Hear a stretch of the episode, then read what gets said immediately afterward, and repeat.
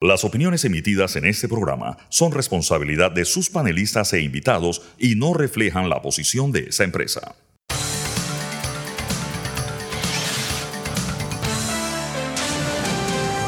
Mesa de Periodistas. Muy buenos días Panamá, feliz lunes, bienvenidos a Mesa de Periodistas, el análisis profundo y frente que los pone al día hoy en esta mañana nublada y lluviosa en la ciudad capital, transmitiendo a todas las provincias desde la cabina de TVN Radio. Nos pueden seguir aquí en arroba TVN Radio 965 en Twitter, en Instagram, tvnradio.com para escucharnos en línea, canal 885 de Cable Onda. Y les recuerdo que pueden revivir las fascinantes conversaciones que tenemos en Mesa de Periodistas, en YouTube y en Spotify. Les habla Alfonso Grimaldo de Nueva Nación. Me pueden seguir en arroba Alfonso AGP, suscribirse a Nueva Nación, nuevanación.com. Hoy, lunes 3 de julio, empezando el nuevo mes, estos serán los temas que estaremos tratando en Mesa de Periodistas. Ya sé que tengo que apuntar en esta dirección. Asamblea inicia su último periodo de sesiones y de seguro se estará debatiendo el contrato minero en ellas, así que estaremos comentando un poco sobre el inicio de sesiones durante este fin de semana, en la cual se dieron declaraciones por el presidente de la Asamblea y de la República.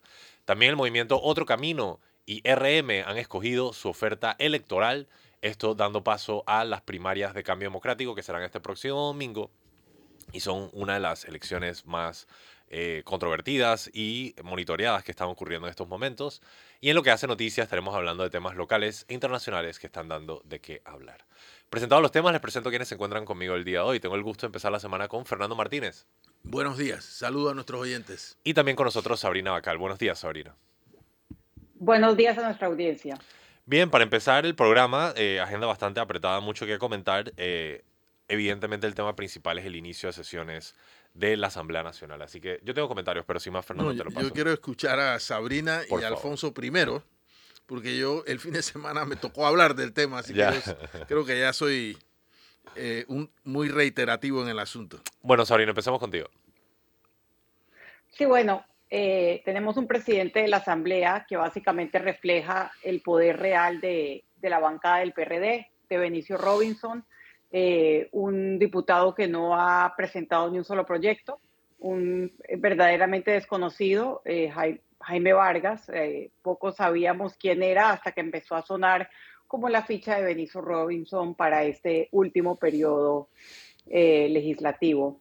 Y escuchamos un discurso del presidente. La verdad que yo comenté muy poco el fin de semana, eh, no solamente por las limitaciones de Elon Musk, quien protesta, sino porque me pareció que eh, más de lo mismo, absolutamente nada nuevo en, el discurso del, presidente Cortizo. Eh, a mí me parece alucinante que ya esté acabando su periodo y todavía se esté quejando del gobierno que recibió y de las finanzas que recibió. Eh, ya, ya el tema de la pandemia, ya la pandemia pasó, o sea, tenemos un discurso totalmente basado en el tema de la pandemia, que si la pandemia, también la campaña del candidato oficialista basada en la pandemia, creo que la estrategia es equivocada, creo que los, los panameños ya, ya pasaron la página, quieren saber qué es lo que ha hecho este, este gobierno y realmente eh, pocas sorpresas con la excepción de, del voto de, de Génesis Arjona, que se le voltea a Yanivel y ahora está con, con Rómulo Rux. Eh, y básicamente lo importante es lo que viene a partir de ahora, empezando con el contrato minero y siguiendo con la ley de extinción de dominio. Y de hecho me informan desde la cabina que tenemos un SOT de Génesis Arjona, así que vamos a ver y escuchar ese paquete de información. La verdad yo me debo a las bases del Partido Cambio Democrático en Panamá Norte y la mayoría en mi caminar, en mi diario caminar, consultando casa a casa con las personas, quieren un verdadero cambio y este cambio lo vamos a, lograr solamente con Rómulo Rux. Las bases son las que hablaron y yo simplemente me tengo que atacar a ellos. Es por eso que... ¿Se factura que la ciudad de nivel abrigo pueda pasar? No, para nada que puedo perder. La verdad yo me debo a las bases y la mayoría de los 300.000 inscritos a nivel nacional quieren un cambio de verdad. Quieren a alguien positivo. Y la verdad yo creo que Rómulo Rux es la mejor opción. Ahora, la figura de la señora Abrego es ganar dentro del partido para ir con el señor Martinelli. ¿No tiene usted también pase factura por parte del Realmente por eso, a inicios de eso, es que yo pensaba, igual que los demás diputados, que iba a haber una unificación. CD, RM. Ese era el objetivo. Muchas personas que se cambiaron a RM vienen de las entrañas de cambio democrático y ese era el rescate que queríamos. Pero lastimosamente en el camino me he dado cuenta que no es así. El PRD está dentro de las opciones de Yanivel Ábrego y lastimosamente las bases mías que han escuchado, se sabe que se deben muchos favores, no están de acuerdo con eso. Simplemente queremos rescatar cambio democrático, pero para que vaya de cabeza. ¿El PRD está dentro de todo esto? Yo siento que sí. 100% yo siento que sí. Pero muy importante, está con nosotros también. Bueno, hemos escuchado las declaraciones de la diputada Génesis Arjona y esto de cara a las primarias de cambio democrático este próximo domingo, donde se definirá el control ya sea por parte de la diputada Yanivel Ábrego o eh, por Rómulo Rux, que intenta mantener control del partido de cara a una candidatura presidencial.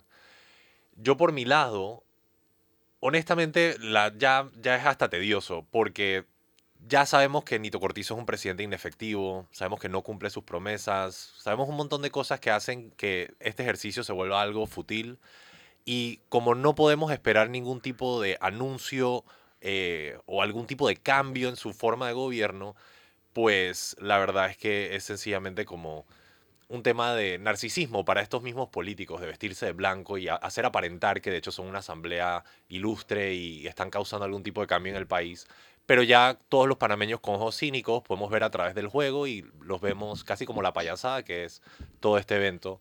Eh, y la verdad es que los diputados no viven al, blanco que, se ponen eh, para celebrar el inicio de las sesiones. Igual todo el tema de que blanco es puro y negro no es puro, todo ese tema también hay que cuestionarlo y cambiarlo. Lo que sí voy a decir, nada más para subrayar un poco las críticas que ha hecho Sabrina, es que en su último año de gobierno, los logros del presidente Cortizo no pueden ser hemos dado una orden de proceder para que empiecen a construir un puente o empiecen. hey, estás en tu quinto año, man. Debiste haber dado esa orden de proceder cuando entraste. No, que la pandemia, lo opuesto. Durante la pandemia, literalmente tenías a todo el mundo en la casa, pudiste haber hecho el censo. Tenías todas las calles vacías, pudiste haber reparado todo el sistema de infraestructura vial del país. Tenías todos los hospitales semivacíos, porque la gente se estaba quedando en las casas cuando no estaban siendo atendidos. Pudiste haber hecho algo con el tema de los MINSACAPSI que están distribuidos por toda la nación. Entonces, la verdad es que al cierre, eh, las postrimerías del gobierno de Nito Cortizo, me parece que todo esto, este gobierno ha sido como un gran desperdicio de tiempo.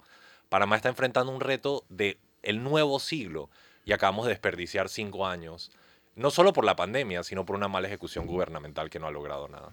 Y luego tener que ver a estos diputados ufanarse y ver a Rafael Sabonge decir que ha logrado un montón de cosas, la verdad es que cansa ser panameño cuando tienes que enfrentarte con gente que claramente está diciendo cosas que no son ciertas y las dice con una cara muy seria a la cámara.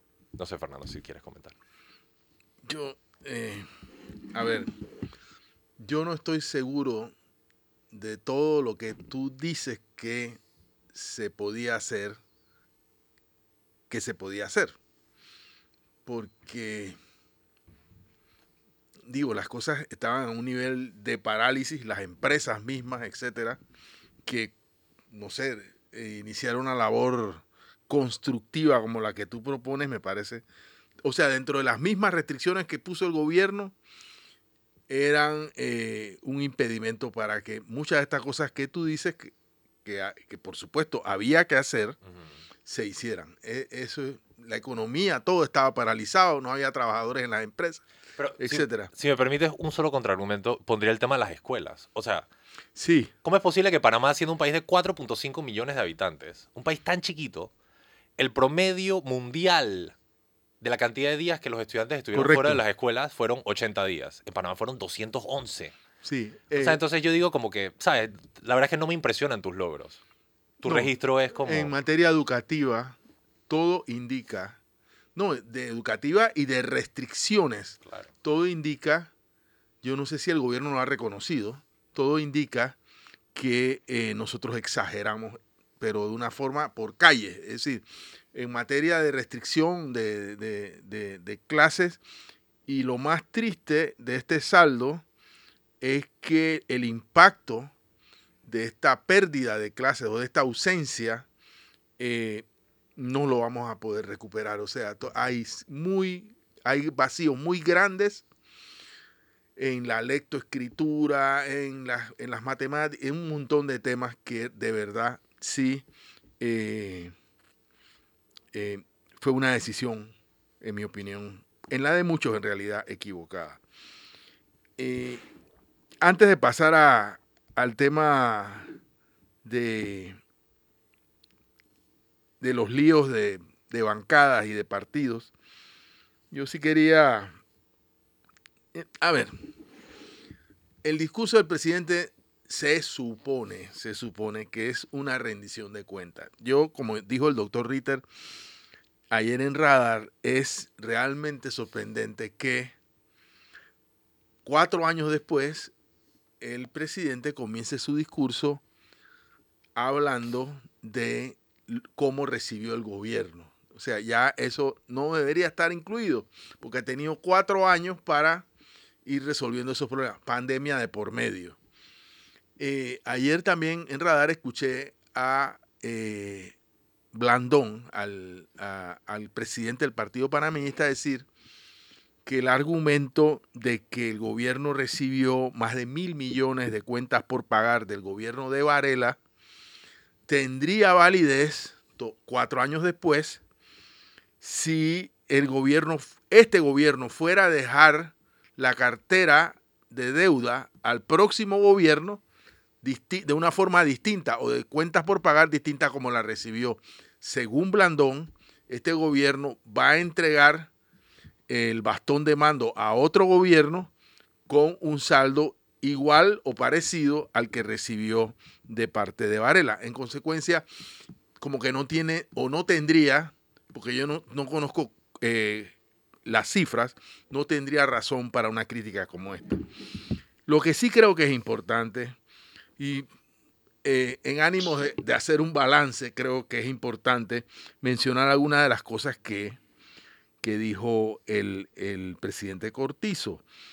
Dijo que había recibido 1.108 horas de infraestructuras, algunas totalmente abandonadas, eso es evidente porque todavía siguen abandonadas. exacto, ese es el punto. Eh, otras con problemas financieros, es verdad, sobre todo en las escuelas hay un problema muy serio en la capacidad de contratar empresas que no abandonen eh, y que después tengan que reclamar la fianza de cumplimiento y después inicien un proceso largo y es una de las razones, no diré que la única, que mantiene a muchas escuelas en estado desastroso. Eh, y que muchas de estas obras de infraestructuras, el gobierno había dado anticipos millonarios para su construcción. Y aquí surge una pregunta que yo hago. Perdonen que me entienda haciendo el análisis del discurso del presidente.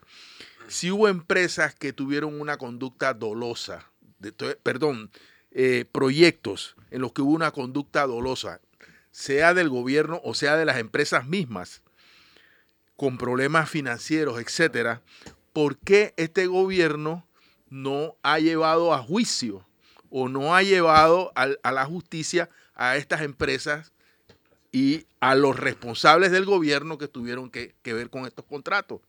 Realmente todo lo que nosotros vemos, o la mayoría de las cosas que vemos en el sistema judicial, son temas del periodo de la administración de Ricardo Martinelli. Obvio, este no es una defensa de Ricardo Martinelli. Esto es una pregunta sobre por qué si en la administración Varela se cometieron tantos eh, desaciertos que afectaron a la economía del país, ¿por qué eso no está en ningún tribunal que yo sepa? Esa fue una pregunta que a mí, me surgió del día de ayer. Diré otras cosas. El presidente dijo que, que según el Banco Mundial, la pobreza habría aumentado 3.6% sin las medidas de alivio que el gobierno impuso durante la pandemia, refiriéndose especialmente a los subsidios. También dijo que de acuerdo con cifras de la CEPAL, la pobreza se redujo, estaba del 6.6 en el 2019 y hoy está en el 5.7, la pobreza extrema. Y el, otro tema, que el último que voy a mencionar con respecto al, asunto económico, es que el Estado dejó de percibir 4 mil millones de ingresos corrientes. Eso obligó al Estado a contratar deuda en todo este periodo de la pandemia hasta acá, pero que finalmente, gracias al, al, al crecimiento económico, crecimiento, no desarrollo, no desarrollo equitativo, no, no paliativo a la enorme desigualdad, pero crecimiento, en fin. Gracias al crecimiento económico del país, los ingresos corrientes por primera vez están eh, llegando o están al mismo nivel que los gastos corrientes. Si los ingresos corrientes llegan al mismo nivel que los gastos corrientes, significaría que el Estado tendría que dejar de contratar más deuda.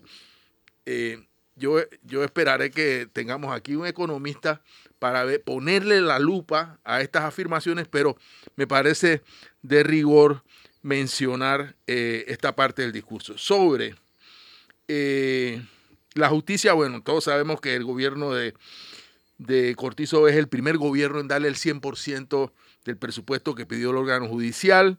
Sobre la caja del Seguro Social, esto sí es una paradoja digna de la literatura, dijo que el gobierno está preparado para participar en la mesa del diálogo, pero que respeta la ley 51 orgánica de la Caja del Seguro Social y entonces quien tiene que decidir que esa mesa del diálogo avance o no, no es él, sino eh, eh, la, directiva de la Caja del Seguro Social. Es decir, aquí eh, de verdad que no, no un, un, aporte, sino más bien una pacheca de parte del señor Cortizo.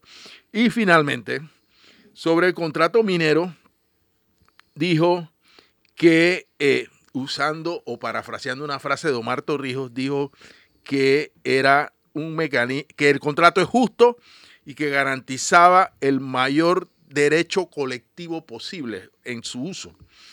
Porque recordemos que Torrijos dijo que la zona del canal se recuperaba con la intención de que esa, perdón, las áreas revertidas, de que esas tierras tuvieran el mayor uso colectivo posible. Cosa que no pasó y cosa que tampoco está pasando con el contrato minero. Yo sobre el contrato minero solamente diré lo que siempre digo, que el contrato no busca una participación equilibrada del Estado panameño como único propietario del recurso. Y con este contrato el gobierno está renunciando como propietario, único propietario del recurso a cambio de migajas. Y la historia va a demostrar que el gobierno aceptó recibir migajas. Claro, si lo compraran con el 2% de regalía de las inmensas exoneraciones que tenía en el contrato anterior, eh, siempre, se podrá, siempre el gobierno podrá decir que está recibiendo más, pero ese más son migajas. Y lo otro, que no me parece aceptable, es que el gobierno eh, asume un razonamiento igual al de la empresa cuando considera los costos de producción de la mina como parte de sus ganancias. Eh, ya estoy aburrido de ese argumento. O sea, si la empresa paga por hacer algo, eso, eso es una ganancia porque alguien, eh, un subcontratista cobró por eso. O si paga un salario para que alguien saque el cobre, eso es, eso es la ganancia del gobierno porque la empresa paga un salario. No, esos son, para mí, son los costos de producción de la mina. Y no son la ganancia. Cuando tú vas a hacer una, una empresa, tú pones, tú calculas tus costos de producción y tus beneficios, pero tú no vas a poner los costos de producción de la empresa en el renglón de beneficios del Estado. Esos son los costos de producción de la empresa. Correcto. Entonces, ese es un razonamiento con el que nos tienen mareados. Y lo último que diré es que eh, el Estado no nos ha dicho y tampoco nos dirá a propósito de cuánto cuesta esto. ¿Cuánto es el costo ambiental que supone la empresa en los más de 40 años de vida que tendrá cuando se firme y se legalice este contrato? Sabrina, por favor. Sí, eh, muy importantes los detalles que has dado, Nando, pero en términos generales, eh, la idea es que fue un discurso bastante predecible y desfasado. ¿Cómo, ¿Cómo es posible que le quede un año de gobierno a un presidente que en campaña hace cuatro años prometió solucionar el problema de la caja del Seguro Social y específicamente del, del programa de invalidez, vejez y muerte, y acabando su gobierno diga, vamos a ver si nos sentamos en la mesa del diálogo. Eso es completamente inaceptable. Al igual que yo considero completamente inaceptable después de cuatro años, todavía recordar lo que heredó el gobierno anterior y todavía seguir con el tema de la pandemia. No más, no más, no le ayuda al presidente, es mi, es mi humilde opinión, no le ayuda para nada. Eh, eso tiene de todo menos de rendición de cuentas. Y el manejo que le dio en el discurso al tema del contrato minero ha sido el manejo político y de venta política que el gobierno y el candidato oficialista eh, le han tratado de dar a este al, al contrato. Eh, me preocupa que no haya una verdadera discusión, un verdadero debate sobre el, fondo de este contrato minero en la Asamblea. Es lo más posible que no lo, que no lo haya. Eh, ya hay rumores de cuánto se está pagando por un voto de gobierno, por un voto de oposición.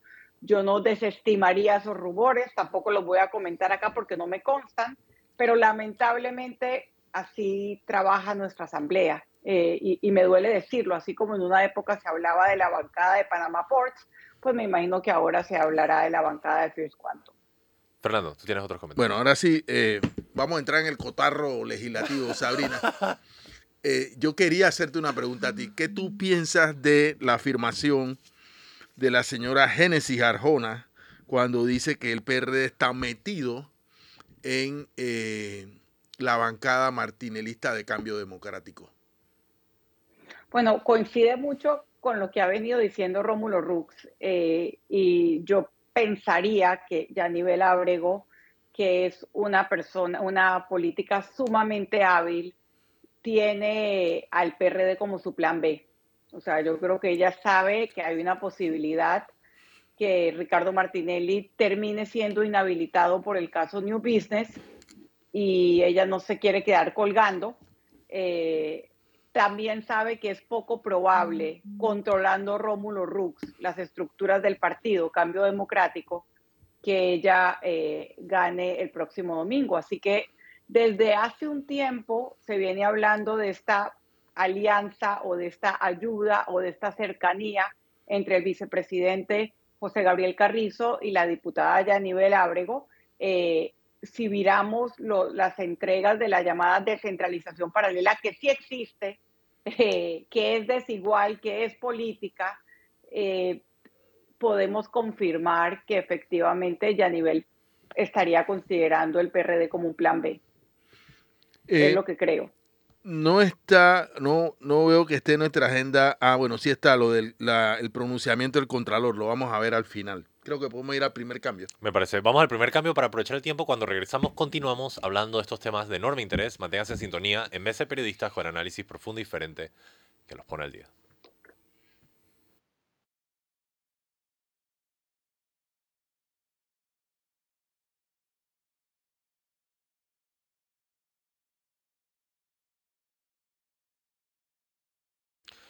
Me informan desde cabina que estamos eh, corrigiendo un tema con el cambio, así que podemos seguir la conversación.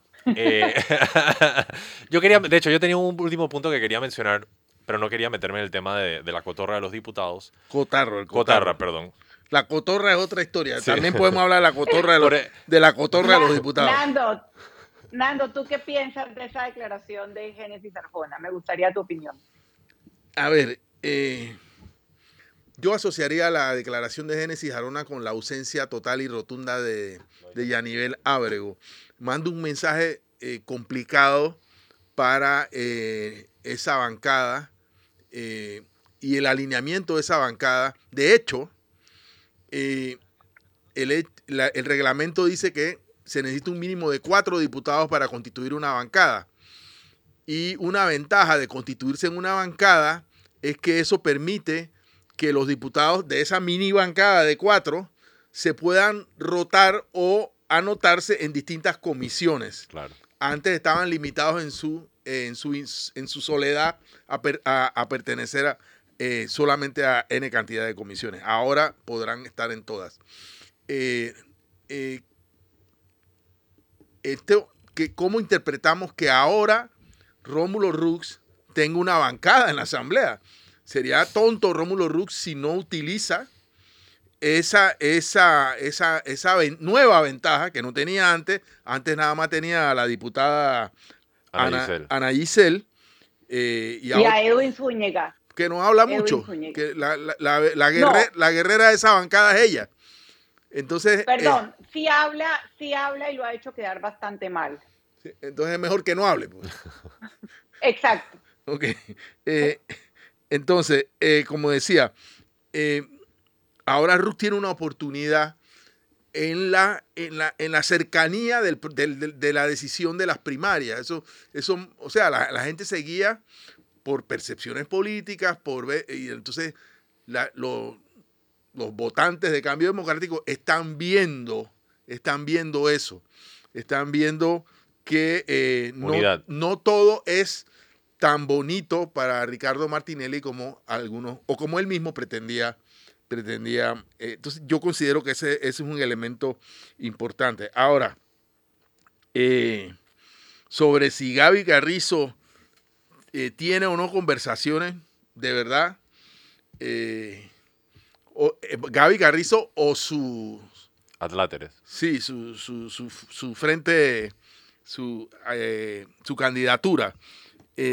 También diré, se nos quedó por fuera, que el, el, anterior y aguerrido discurso de Cristiano Adame sufrió una dilución terrible, ¿no? O sea, eh, eh, su discurso fue absolutamente laxo.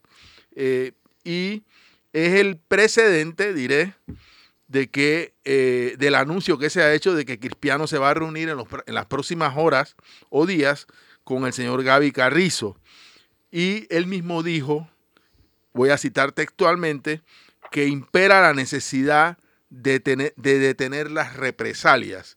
Yo sé por fuentes políticas que eh, el gobierno y en la asamblea personas cercanas a Cristiano Adames han sido o despedidas o le han suspendido sus contratos o está, sus cheques están retenidos, lo cual es un mensaje a, a Cristiano Adames de que o te cuadras o, te, o o, puedes eh, sufrir las consecuencias. Para mí, eh, eso no es más que una práctica del cristiano clientelista con el Gaby clientelista, porque que la gente tome decisiones políticas en base a cuántas personas mantienes o no mantienes en las planillas es básicamente una gestión no política, no de principio, sino clientelista. Para mí eso los desnuda de pie a cabeza. Me informan de cabina que ya está listo el cambio. Voy a aprovechar para pedirlo y cuando regresamos continuamos con esta interesante conversación aquí en Mesa de Periodistas del análisis profundo y diferente que los pone al día. Y estamos de regreso en Mesa de Periodistas con el análisis profundo y diferente que los pone al día. Les recuerdo, les Alfonso Grimaldo de Nueva Nación. Me acompañan Fernando Martínez y Sabrina Bacal. Sabrina, tú tenías la palabra, disculpa. Sí, era, era una apostilla, como le gusta decir a Fernando. Básicamente, eh, lo que estábamos analizando de Yanivel Ábrego y de Cristiano Adames quizás son dos caras de la misma moneda y esa moneda se llama el poder del oficialismo, del ejecutivo con el dinero. Y, suena horrible decirlo, pero así funciona nuestro sistema. Estamos viendo a un candidato oficialista que tiene toda la maquinaria del Estado y que maneja el presupuesto del Estado y que de esa manera premia a sus amigos y castiga a sus enemigos. Entonces, Yanivel Abrego no ha sido una, una opositora a este gobierno, todo lo contrario, ha sido beneficiada por un lado con tierras, por otro lado con dinero de la descentralización, y ahí la vemos teniendo al oficialismo como su plan B y su cercanía. Y Cristiano Adames, por más de que tuviese antes un discurso más aguerrido, pues al final está sufriendo las consecuencias de, de de no tener ese cariño, como, le, como lo dijo el otro día el diputado Bolota, que le dijo a Gaby, Gaby, queremos más cariño. Eh, y, lo digo, y lo digo con bastante sarcasmo para el que no se esté dando cuenta, pero tristemente es así. Eh, y es por eso que yo hago tanto énfasis en que las instituciones de control no están jugando su papel y en que aquellas personas que hablan de un fraude electoral de bajo nivel no están tan equivocadas, porque no hay instituciones de control, están los recursos del Estado para ser utilizados abiertamente por el candidato oficialista. ¿Les parece verdaderamente un sistema democrático y equitativo? Es la gran pregunta que hay sobre el tapete. No, y si la lógica operativa es el que hay para mí, no puede haber confianza entre los actores. Lo que siempre me ha parecido interesante de esa frase es que es que hay para mí, no para que hay para mis representados, que hay para mi circuito, que hay para mis... No, que hay para mí. Y al final los panameños terminan siendo utilizados como carne de cañón para estas personas puedan mantener su poder y su dinero. Y la verdad ya valdría la pena una buena patada de toda esa gente de la asamblea. Fernando, ahora vamos con el tema de RM y Movimiento Otro Camino. Eh, ¿Con quién comenzamos? Vamos con Boca, pues. Entonces. Ok.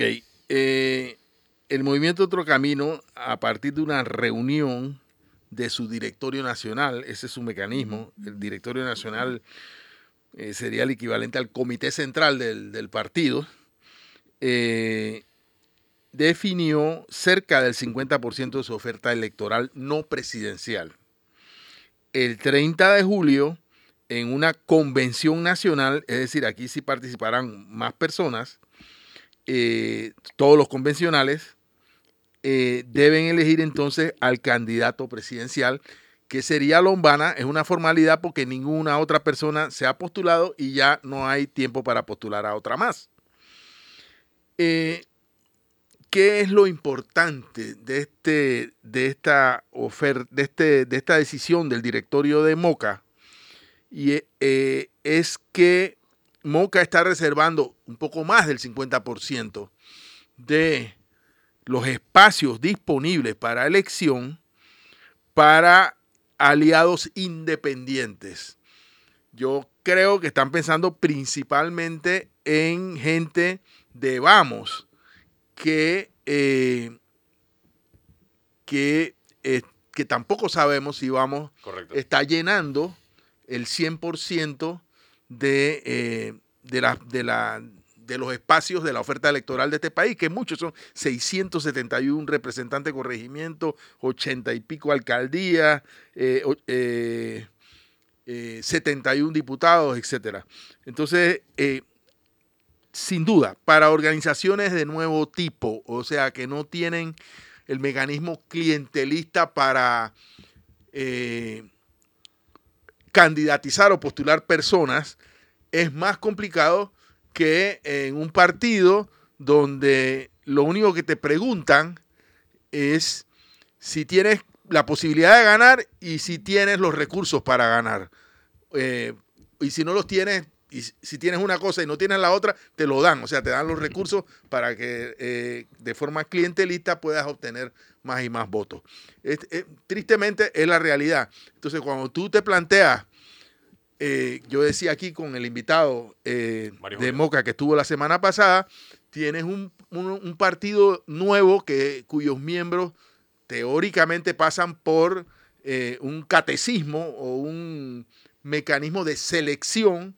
Ese mecanismo de selección, hasta donde sé, lo, lo esencial es la, no a la corrupción, no al clientelismo, y alguna definición de objetivos generales del movimiento Otro Camino.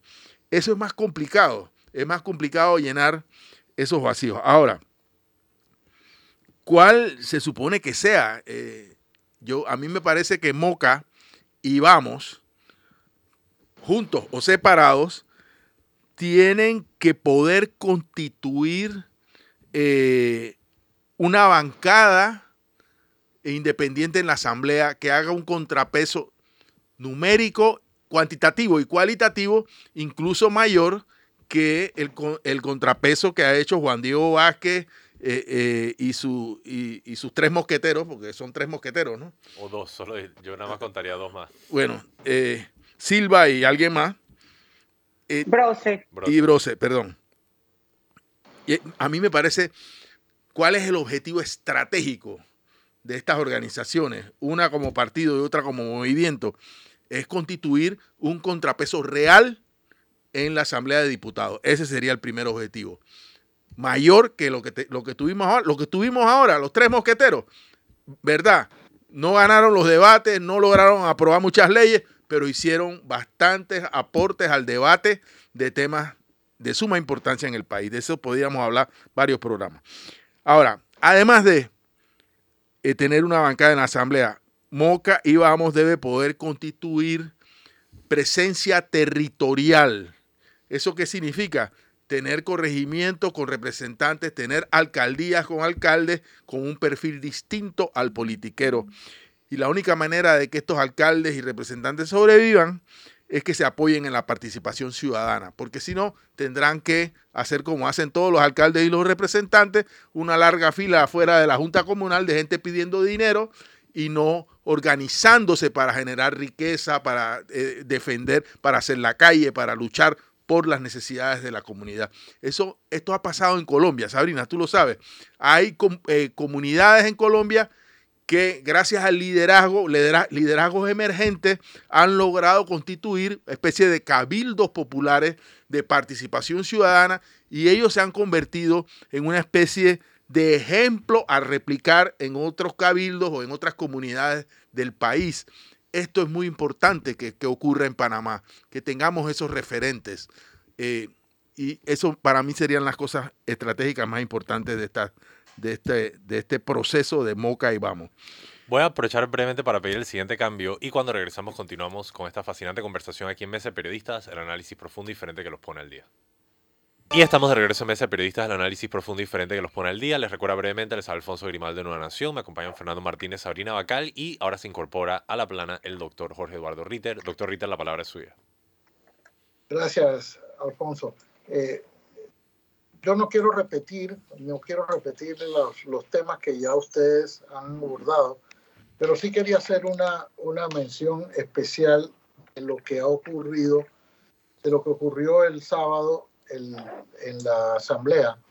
Y me refiero eh, especialmente a la a cómo votaron los, las diferentes bancadas.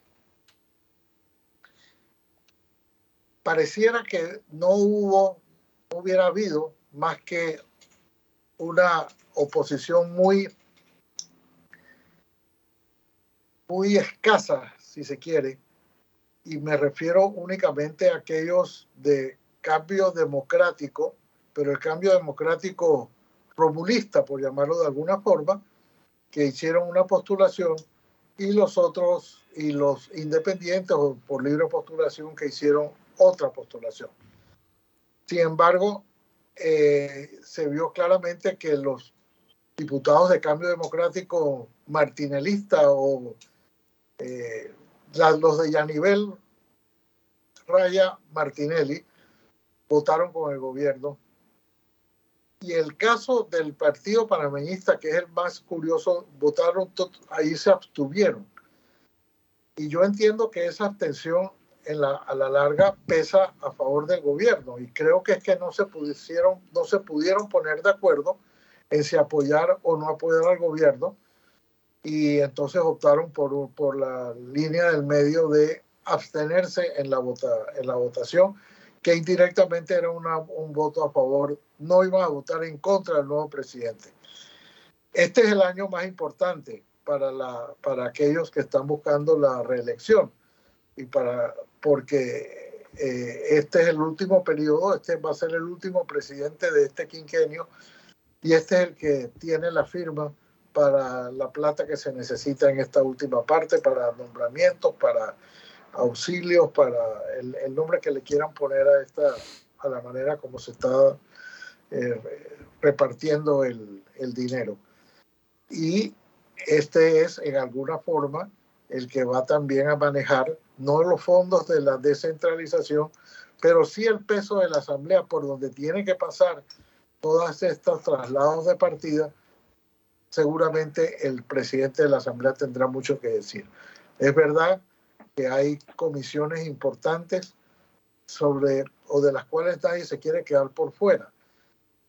Eh, nadie se quiere quedar por fuera, yo los panameñistas mucho menos, eh, se quieren quedar por fuera del, de la Comisión de Presupuestos, ni de la Comisión de Credenciales, ni de la Comisión de, de Comercio, con la vida cuenta de que ya hay algunos, algún paraministra que se ha eh, manifestado a favor de la, del contrato minero. De manera que tenemos allí un panorama que, más allá de, lo que, de los discursos que ustedes han analizado, eh, me parece que es importante cómo se conforma ahora la Asamblea, cómo se han alineado las diferentes bancadas, la cautela que cada uno ha tenido para no distanciarse o enemistarse del que tiene la firma para, para la plata. Y todo eso ha hecho, del, ha hecho de la Asamblea un escenario muy, muy importante, muy interesante en la política de, en la política de este año. Y, menciono nada más la, una palabra sobre la votación de realizando metas ayer, me pareció una, un porcentaje importante, eh, creo que es un, porcentaje mayor que el que hubo cuando eh, se postuló al expresidente Martinelli.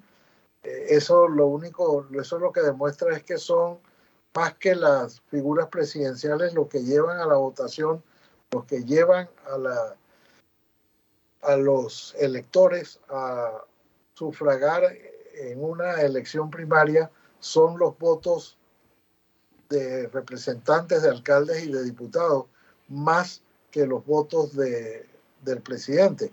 De manera que eh, hubo, hubo, algunos casos, está hoy en las redes sociales, eh, que, que, también demuestra un poco la, la pérdida de esfuerzo que se da, como, como ocurrió en, en una de las en uno de los de los corregimientos de, de cambio democrático, eh, que había 42 electores nada más, solamente votó uno, y ese uno tuvo, por supuesto, el, que, que fue justamente la, la, representante, la que aspiraba a ser representante, de manera que con un voto, que fue el 100% de la votación, obtuvo su candidatura. Claro. Pero, pero eso obliga a estar todo el día en una mesa donde vamos a votar uno. Yo creo que todo este, este tema de las, de las elecciones primarias habrá algún momento que reevaluarlo, eh, si la, la, pertinencia, la utilidad, hay quienes dicen que esto es una mala copia de países donde sí funciona la, elección primaria, pero quería destacar el hecho de que, de que es, fue una votación eh, importante y que contrasta con la votación que hubo cuando se eligió al líder indiscutible de ese partido que es el expresidente eh, Ricardo Martinelli.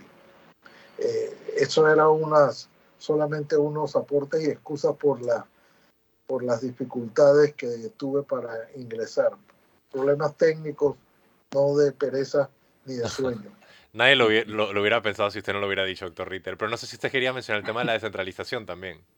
Sí, quería, bueno, una palabra nada más. Eh, el, el, Contralor ha salido ahora después de una, unas semanas de indignación nacional. El Contralor ha dicho una, una, una frase que en realidad, una frase que pareciera que está dispuesto a investigar y otras, pero a ratos pareciera que no está dispuesto a investigar que eso es una responsabilidad de las juntas comunales.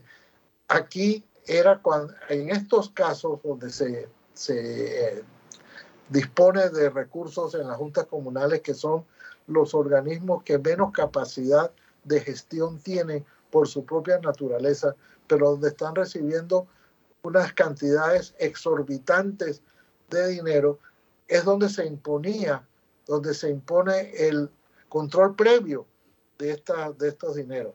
No, lo, no el control posterior. Yo no sé ya qué se va a poder controlar. A lo mejor habrá alguno que otro chivo expiatorio, pero lo cierto es que se han dispuesto de más de 200 millones de dólares y ahora es que vamos, ahora es que va a salir el contralor a decir que la responsabilidad es de las juntas comunales y que eh, y la, frase de siempre de que, de que se va a investigar y, y si hay alguna anomalía se le dará curso y demás, pero creo que eso ya es un hecho cumplido y me parece que bastante extemporáneo.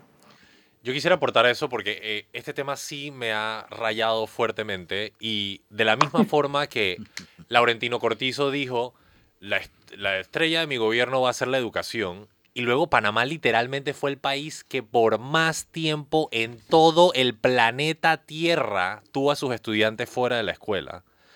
De esa misma forma podemos interpretar al Contralor General de la República, que sale a decirnos con una cara lavada, voy a empezar a fiscalizar los dineros que se han entregado a la descentralización de las juntas comunales. Disculpe, señor Contralor, usted debió haber hecho esa fiscalización cuando se entregaron los dineros, porque para eso usted es el Contralor, ¿no? Y para eso se le paga. El Contralor, la palabra viene del contrarrollo, es la persona que está viendo el rollo paralelo mientras que se monitorean los gastos. Y para mí es absolutamente inaceptable que acabándose su periodo, eh, después de haber sido nombrado por años, ahora salga a decir, dije, ¿saben qué? Ahora voy a hacer el trabajo por el que me están pagando. Ajá, muchas gracias Gerardo Solís, te lo agradecemos, qué rico. Qué bien que finalmente decidiste llegar a la oficina y hacer tu trabajo. O sea, la verdad que ridículo es, por favor, por favor. Panamá fue el país en todo el planeta Tierra, disculpen que me repita, que tuvo a sus estudiantes por más tiempo fuera. En este país que la población estudiantil ni siquiera llega al millón de estudiantes. O sea, la verdad es que la incompetencia, la inutilidad, la incapacidad de estas personas que nos gobiernan es desastrosa. Cinco años de esto y miren cómo estamos. Honestamente, se necesita una patada en la política. Y de verdad necesitamos actores no carismáticos, competentes. Necesitamos gente capaz de hacer que las cosas sucedan. Y no sencillamente gente que nos mira a la cara y nos miente mientras que nuestra calidad de vida día a día se deteriora. No sé si alguien más que quiere decir algo, pero tengo un último cambio que me pesa, así que lo voy a pedir ahora. Me quedo yo con la última palabra de este bloque. Vamos al cambio y cuando regresamos. Ah, Sabrina, ¿tú quieres mencionar algo? Disculpa. No, básicamente coincido con ustedes. O sea, tardía e insuficiente la declaración del Contralor, eh, es tan extemporánea casi como el discurso del presidente y rápidamente em, realizando metas, sí, mostró una capacidad de movilización quizá para cerrarle la boca a quienes cuestionamos la capacidad de movilización mostrada en el primer ejercicio. Eh, importante, aunque con algunas paradojas eh, que nos hacen cuestionar estos procesos de primarias, como una representante que llegó solamente con el voto de ella misma. Eh, y Moca, por su lado, Movimiento Otro Camino, creo que además de lo que dijo Fernando, quería mostrar que el partido es más que Ricardo Lombana y, hizo un buen intento para eso y reafirmarse en la posibilidad de una alianza con el movimiento Vamos. Vamos al último cambio. Cuando regresamos la recta final de Mesa de Periodistas, programa bastante estrecho, manténganse en sintonía, están escuchando el análisis profundo y diferente que los pone al día. Estamos de regreso en Mesa de Periodistas y a la recta final con el análisis profundo y diferente que los pone al día. Programa bastante ambicioso, hemos cubierto bastantes temas. Ya los últimos comentarios se los lleva Sabrina, por favor. Bueno, el sábado también fue eh, la marcha del orgullo de la comunidad LGBTI y más. Y básicamente, más allá de la asistencia y de los comentarios de unos y otros, eh, creo que fue un momento precisamente de mostrar ese orgullo. Un poco la semana pasada comentábamos las declaraciones de, la doctora Gabriel Brito en este espacio, o sea, somos tu mamá, somos tu hermana, somos tu hija, somos, no nos vamos a ir Em, y otra cosa que, que, quería comentar y traer al debate es que el tema es un tema de derechos humanos y es un tema sobre el cual la Corte Interamericana de Derechos Humanos ya se pronunció. El viernes TVN Noticias eh, divulgó una entrevista que pudimos hacerle a la comisionada Roberta Clark. Ella es la relatora de la Comisión Interamericana de Derechos Humanos para Panamá y también es la relatora para los derechos de la comunidad LGBTI y más. Y ella decía, primero, que la opinión de la Corte es vinculante, que eventualmente Panamá, que es firmante de los tratados de la Convención Interamericana de Derechos Humanos, va a tener que ponerse al día porque está incumpliendo.